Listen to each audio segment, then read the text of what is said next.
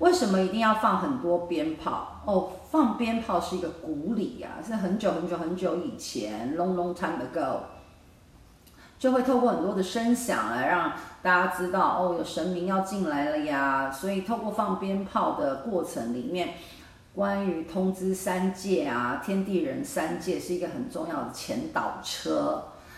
所以就像前面有测速照相的时候，你车子里面的测速会哔哔叫，是一样的概念。谢谢大家，嗯，慈悲众生平等。